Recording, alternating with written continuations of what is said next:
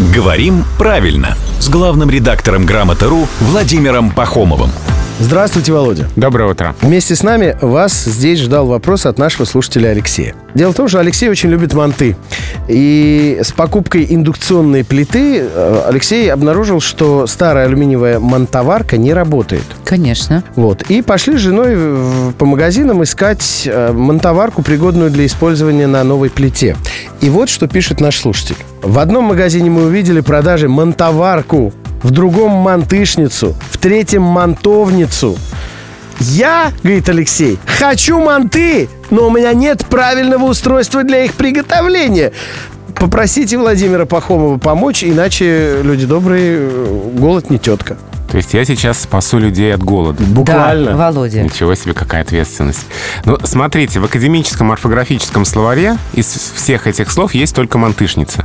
А, Ни мантницы, ни мантовницы, ни даже мантоварки почему-то там нет. мантышница. Но ведь язык не любит такого, когда есть одно понятие и несколько слов для него. Какое-то наверняка одно устоится. Может быть, это будет мантоварка, а не мантышница. Так что мы посмотрим. Слово-то мантоварка вполне можно использовать и употреблять.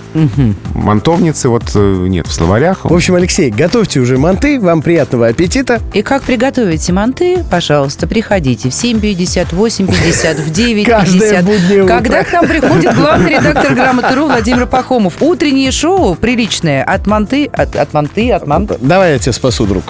От этого вкусного питательного блюда, ты хотел сказать, не отказывается.